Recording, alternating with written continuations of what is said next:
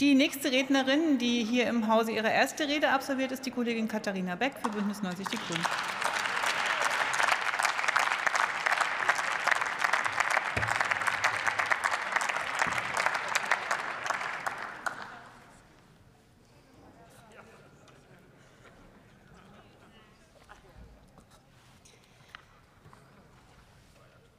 Sehr geehrte Frau Präsidentin, liebe Kolleginnen und Kollegen hier im Bundestag, liebe Bürgerinnen und Bürger. Und lieber Herr Wilsch, ich bin aus Hamburg, dem Tor zur Welt, und natürlich spielt der Tourismus bei uns in dieser Ampelkoalition eine Riesenrolle. Darauf können Sie sich verlassen.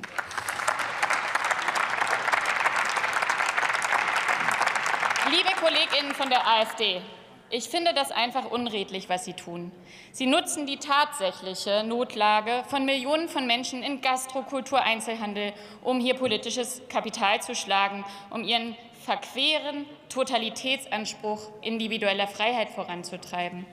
Wo ein Ich will aber meine Maske nicht tragen wichtiger ist als der Schutz Menschenleben anderer. Wissen Sie, ich wünsche mir ja auch wieder ein Leben ohne Corona. Ja, gerne auch eines ohne Maske. Ein Leben mit unbeschwertem Restaurantbesuch mit einem Bummel in der Innenstadt. Aber wir haben nun mal Corona.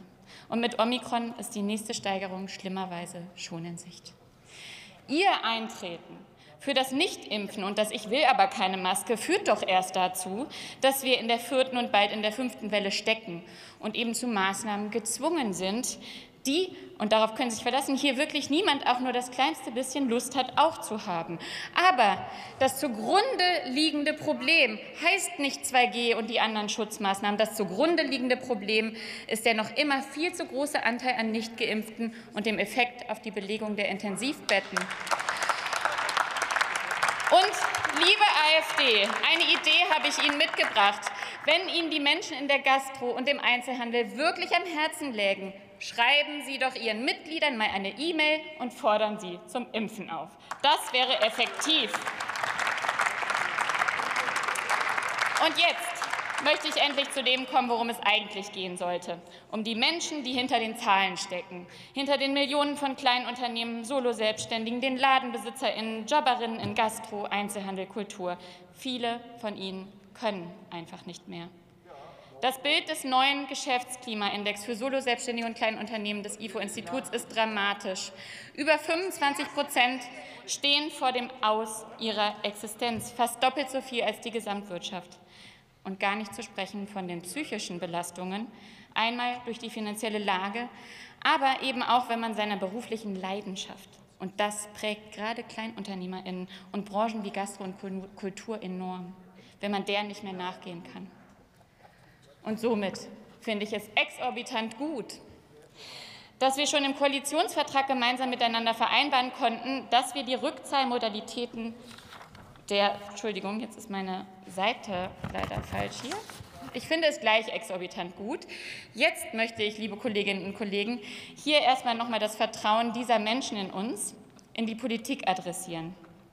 Ein ganz akutes Problem sind nämlich die Rückforderungen der ersten Corona-Hilfen vom Frühjahr 2020. Diese Soforthilfen als Liquiditätshilfen waren nicht das richtige Mittel damals. Zuständigkeitsgerangel, nicht funktionierende IT, sich dauernd ändernde AGBs kamen hinzu.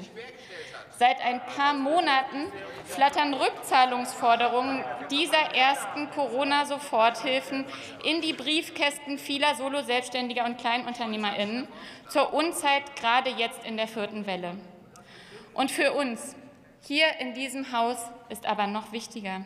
Da geht es auch um unsere Kommunikation und Glaubwürdigkeit. Lieber Herr Scholz, Sie haben damals im März 2020 richtigerweise den Menschen Mut gemacht haben die Bazooka angekündigt.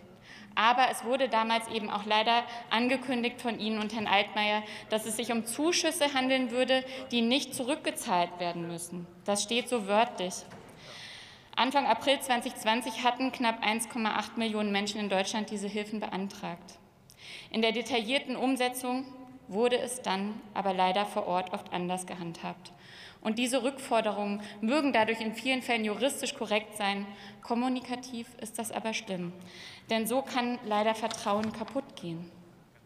Doch ich finde es exorbitant gut, dass wir schon im Koalitionsvertrag gemeinsam neue Wege miteinander gehen und sagen, wir werden die Rückzahlmodalitäten der Corona-Soforthilfen prüfen.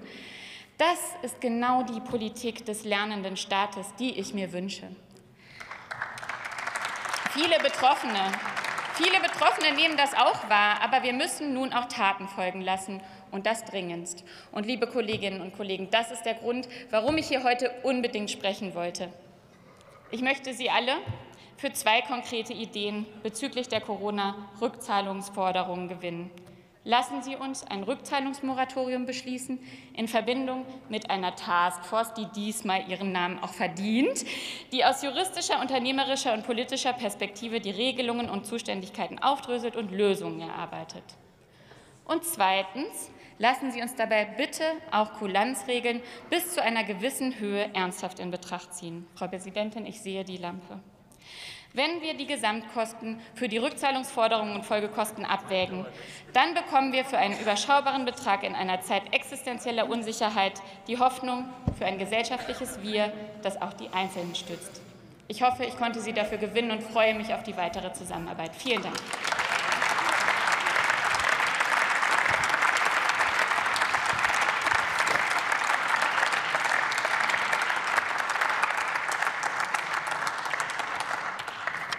Vielen Dank. Und meine Kulanz erstreckt sich ausschließlich auf die erste Rede in diesem Haus. Und äh, deswegen trifft das jetzt auch äh, im positiven Sinn die Kollegin Christine Lüttke, die gleich für die FDP-Fraktion ihre erste Rede hier sprechen wird.